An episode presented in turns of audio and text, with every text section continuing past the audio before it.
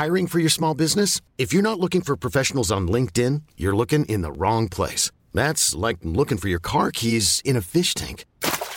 LinkedIn helps you hire professionals you can't find anywhere else, even those who aren't actively searching for a new job but might be open to the perfect role. In a given month, over 70% of LinkedIn users don't even visit other leading job sites. So start looking in the right place. With LinkedIn, you can hire professionals like a professional. Post your free job on linkedin.com slash achieve today. Donc aujourd'hui, on va parler de Conor McGregor, fin de son contrat avec, avec l'UFC, en tout cas c'est ce qu'il se dit. Conor McGregor, dans un tweet, a dit il ne lui restait plus que deux combats. En 2018, pour son combat face de retour face à Rabin Nurmagomedov, Dana White avait dit que Conor McGregor avait signé une extension de six combats. Et là, la question on se pose finalement, est-ce que l'UFC va pouvoir laisser partir Conor McGregor? Générique? Générique. Soit.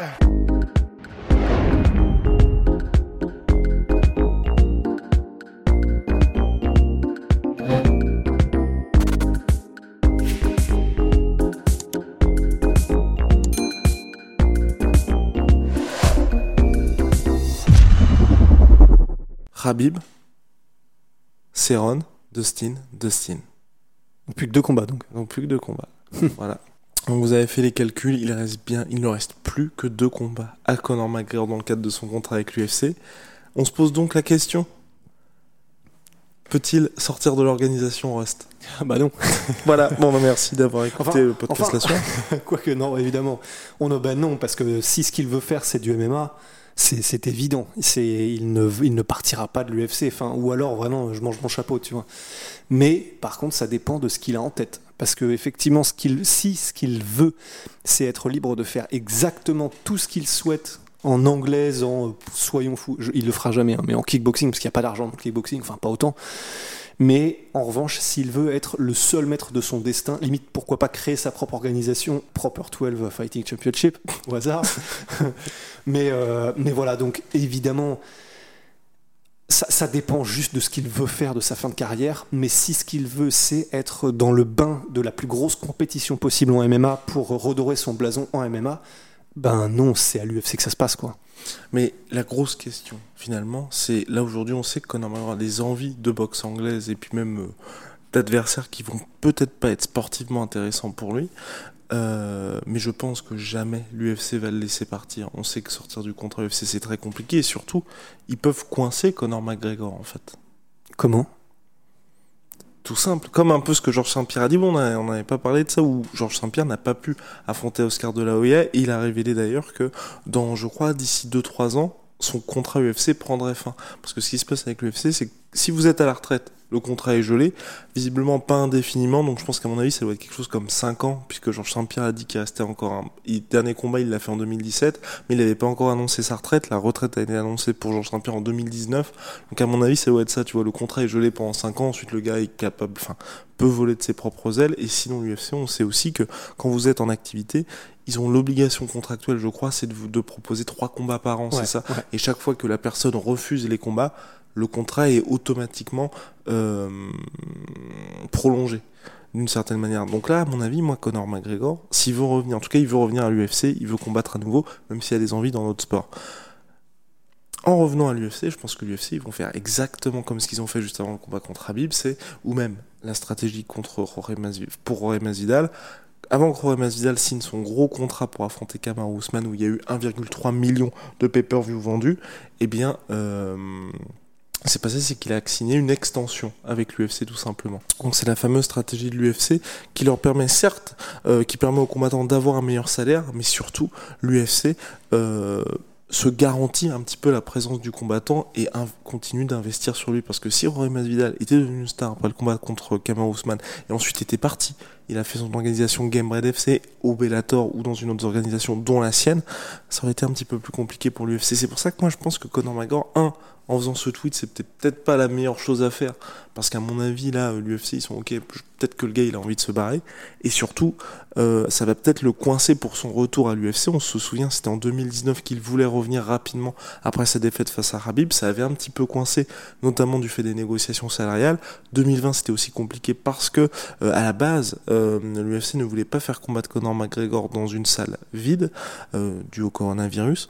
Là, je pense que ça peut être un petit peu compliqué pour lui quant à son retour si jamais il dit j'ai pas envie de j'ai tout simplement pas envie de signer l'extension parce que l'UFC et Dana White a dit hein, quand il avait signé l'extension, fait signer l'extension à McGregor de de six combats, il dit c'est facile de dealer avec Conor McGregor parce qu'on sait ce qu'il vaut. Là l'UFC c'est encore plus ce qu'il vaut parce qu'il a fait un million de pay-per-view lors de la trilogie contre Dustin Poirier, troisième performance, deuxième pardon performance all-time pour l'organisation. Conor McGregor est propriétaire du top 8 euh, des plus gros pay-per-view de l'histoire de l'organisation, mais vous le savez, on en parle souvent avec Russ, il y a certains qui nous en veulent pour ça, mais l'UFC est très très très fort dans la signature de contrats, dans le sponsoring, et dans tout ce qui se passe en dehors des combats, dans ce qui se passe dans les combats, en dehors du, de ce qui se passe justement dans la cage et du sportif.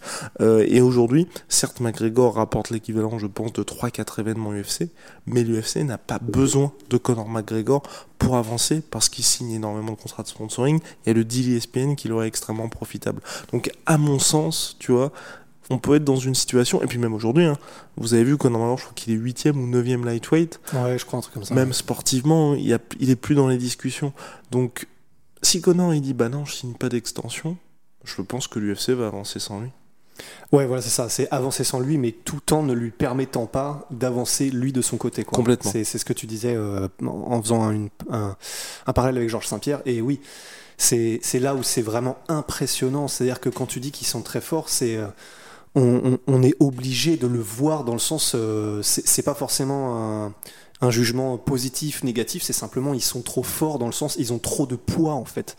Et même si t'es Conor McGregor, enfin si, si t'engages un concours de piste, tu ne le gagneras pas face à l'UFC. C'est là où on dit qu'ils sont très forts, c'est qu'ils sont imbougeables, ils ont beaucoup trop de leviers de négociation et toi aucun. Et c'est dans la manière dont ils font les contrats que en fait, même en tant que Conor McGregor, s'ils veulent te laisser sur le côté, ça leur fera mal mais ils, peuvent largement le faire s'ils le veulent. Ce qui est quand même incroyable quand on pense à tous les chiffres que tu viens de donner. Quoi. Et euh, pour Conor McGregor, donc là il lui reste deux combats en tout cas sur son contrat avec l'UFC. Il a des envies de boxe comme ou même de kickboxing. On se souvient que pour le combat face à Floyd Mayweather, l'UFC était aussi partenaire de l'événement. Donc c'est là aussi où, par exemple, Ben Askren, lui, quand il a affronté Jack Paul, il n'y avait pas du tout, l'UFC n'était pas du tout investi là-dedans. Parce que, euh, bon, Ben Askren, je crois qu'il s'est fait 500 000 en fixe, il n'y a pas eu de bonus pay-per-view pour lui, mais c'était pas suffisamment intéressant financièrement pour l'UFC. Donc là, clairement, ces mecs-là peuvent voler de leur propre aile. Ross l'avait dit aussi dans un podcast. C'était où peut-être on en parlait tous les deux, je crois, c'est euh, le featherweight, la Cassini en Bernacle, qui affrontait Conor McGregor. Euh... Oui, Tim Alpha Male. Un Chad Mendes. Ouais, Chad Mendes qui lui est toujours sous contrat, c'est ça avec l'UFC, alors qu'il va en Bernacle et qui signe au BKFC, l'organisation Bernacle Fighting Championship. Pour McGregor, quoi qu'il fasse, parce qu'il rapporte énormément, il sera obligé d'avoir l'accord de l'UFC, comme Georges Saint-Pierre également. Donc, quand il dit il reste plus que deux combats, je pense que ça va être beaucoup plus compliqué pour lui. Et à moins que, et la seule solution, là on en a pas parlé, ça va être je pense la petite conclusion de ce podcast-là, euh, le seul moyen pour Conor McGregor de partir de l'organisation, ça va être de à la manière d'un Anderson Silva, d'un BJ Penn, c'est quand il aura été complètement pressurisé, rincé par l'UFC et qu'il aura quasiment plus le moindre centime à extraire de Conor McGregor, que ce soit, et quand je dis ça à extraire, c'est dans le sens où tant qu'il aura une légitimité sportive, parce qu'après il pourra faire ce qu'il veut, mais il y aura vraiment juste ce côté, bon bah comme Anderson Silva aujourd'hui, où bah, il a 46 piges, bon. Ouais, oui, oui, ça n'a plus vraiment d'incidence s'il reste dans l'organisation ou pas, euh, voire même plus il reste à l'organisation et il continue de perdre des combats, plus à un moment donné ça joue aussi sur l'image de l'organisation en elle-même. Donc euh, non, non, c'est sûr. Et je sais pas si on l'avait dit, mais euh, je sais pas si on avait été très clair, mais un des leviers de négociation, quand tu parlais des trois combats par an, c'est qu'en fait l'UFC peut te proposer des combats qui sont euh, entre guillemets inacceptables en fait. Pour Conor McGregor, l'UFC pourrait très bien te dire, je sais pas si dans le contrat il y a une espèce de, il y a une notion de, il faut que ce soit cohérent par rapport, mais, mais le problème c'est que c'est tellement difficile à jauger que je vois pas, je vois pas à mon petit niveau, hein, je suis pas un expert, euh, mais comment est-ce que c'est c'est possible de le mettre noir sur blanc? Mais donc l'UFC pourrait très bien dire, bah Connor, voilà, on va te proposer euh, le 15e, on va te proposer le numéro 7, On va te proposer un mec qui n'est pas ranké, mais ce serait bien pour te relancer. Enfin, tu vois, des combats que Conor McGregor ne peut pas accepter parce que Ou dans le mauvais timing aussi. ou dans le- ou exactement ou dans un très mauvais timing. Donc en mode, euh, bah Conor là, si tu veux, dans, dans trois semaines, t'es chaud? Euh, bah non, enfin dans trois semaines contre le 19e, t'es chaud? Bah non. Enfin, donc l'UFC peut te pressuriser de cette manière-là en fait. Et donc t'as refusé et t'as t'as grillé tes cartouches pour euh, les trois combats par an. Et donc après, bah l'UFC est tranquille. Enfin, c'est vraiment il y a c'est un peu pervers, mais donc ils ont ça et pas mal d'autres leviers quoi. Donc voilà. Petite white card, hein, je pense que Conor McGregor va poursuivre à l'UFC là pour pas mal de temps encore. Et euh, bah voilà, et pour la boxe anglaise, je pense aussi, honnêtement, c'est plus trop à l'ordre du jour parce qu'il n'y a plus du tout cette légitimité sportive, pour le moment en tout cas, en MMA. Mais après, par contre, s'il arrive à obtenir le titre lightweight, on en est très très loin. Là, à mon avis, je pense qu'il pourrait revenir. En boxe. S'il gagne le titre lightweight? Ouais. ouais. c'est un peu, ça fait loin quand même. Oh là là là là, il est dur. Il est dur. Bien, big shout out à My Sweet Pea, My Sweet Protein. Euh, bah, bien évidemment, n'hésitez pas, petit pouce bleu. Abonnez-vous si vous nous regardez sur YouTube, si vous nous écoutez. On est sur Apple Podcast, Google Podcast, Spotify, Deezer et j'en passe. Euh, Venom, sponsor de l'UFC. Oui. sponsor de l'UFC, sponsor de la sœur, et puis ce mec qui s'occupe de notre euh, superbe déco. Vous avez vu, on est assez satisfait du rendu. Là, il manque peut-être un petit espace ici qui sera occupé par des cadres, peut-être Alexandre, euh, Alexandre, Israël Adesanya ou Alexander Volkanovski. Ou alors, euh, qu'est-ce qu'on a d'autre? On a euh, Mohamed Ali. On a Mohamed Ali, on a Spawn. Oui. Euh, et puis. Et il manque, et on a, oui, mais Mike Tyson. Et Tyson. Ben oui. Ouais, mais qui est peut-être un peu gros Oui, peut-être un peu gros. Donc euh, voilà, mais en tout cas, ce qui est sûr, c'est que on voulait peut-être mettre Nick Diaz. Nick, on a un poster. non, on n'a pas de Nick. poster, mais euh, Rust a fait un travail de restauration d'une Ah oui, photo de Nick Diaz.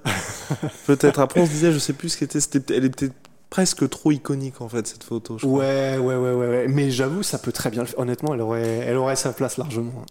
Ok, on va travailler là-dessus. Bon bah n'hésitez pas à nous donner votre avis. Voilà, il reste une place pour la déco du studio. Donnez-nous vos C'est pas une photo suggestions. de vous Oui. T'imagines le tirage au sort, putain. Non, mais par contre, on pourrait faire une. euh, Après, c'est très compliqué, tu sais, les espèces de fraises, faire un Nick Diaz avec plein de photos de gens. Waouh.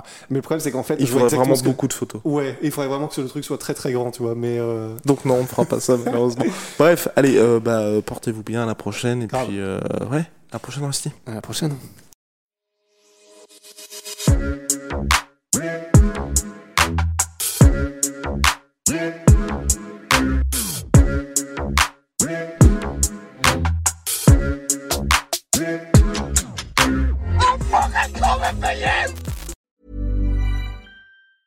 Planning for your next trip?